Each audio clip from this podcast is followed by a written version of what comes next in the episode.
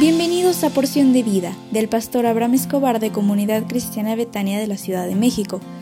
Prepárate porque hoy recibirás un mensaje para ti. Hola, ¿cómo estás? Me da muchísimo gusto saludarte como cada mañana y pues desearte que, que tengas un día lleno de bendición, de excelencia y de virtud. Dígame concluir el tema de Esther porque es un excelente ejemplo del líder que llega al éxito en su vida. Te recuerdo que Esther se cuenta como una huérfana judía que se convirtió en reina de Persia y desde su posición frustró un complot para exterminar a los judíos.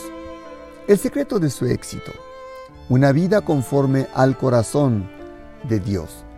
Dios quiere que alineemos nuestras vidas completamente con Él y con sus propósitos, aun cuando esto parezca arriesgado. Tanto Mardoqueo como Esther estaban preparados para dar un buen paso adelante y que Dios contara con ellos y Dios a ambos los honró. 2. Reconocer a los líderes. Esther, al igual que José y Daniel, reconocía la autoridad de su rey porque allí era donde Dios le había colocado no debió ser fácil, porque las mujeres en la corte persa eran meros juguetes reales, pero ella confió en el consejo de Mardoqueo de que Dios la puso en ese lugar con un propósito mayor. Quien siguió su mismo ejemplo fue Pablo, quien exhortó a los cristianos a someterse a las autoridades seculares, apoyarlas, pagar sus impuestos y orar por ellas. 3 apreciar el trabajo.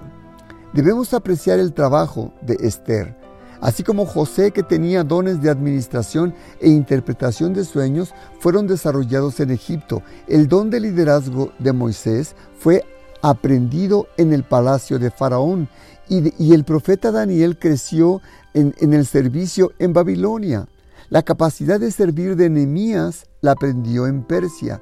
Todo esto subraya que el entrenamiento que Dios nos facilita a veces se tarda un poquitito de tiempo, pero se puede cumplir con el propósito por el cual Dios nos puso en el lugar donde nos desarrollamos.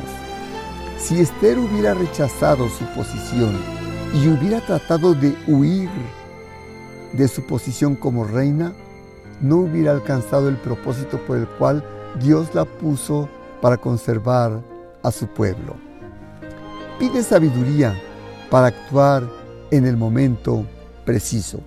La mayoría de nosotros odia los retrasos, yendo siempre por prisas y queriendo de las mismas cosas hacer, de las cosas que a veces nos parece correctamente. Pero Esther aprendió a pedir sabiduría a Dios a través de también de su tío Mardoqueo y ella aprendió a poder llegar a alcanzar el propósito que Dios tenía para ella. Esther aprendió a cuidar sus palabras, a tomar decisiones en el tiempo adecuado. Y ella sabía que todo tiene su tiempo y que todo lo que se quiere debajo del cielo tiene su hora. Esther es un buen ejemplo de mujer exitosa.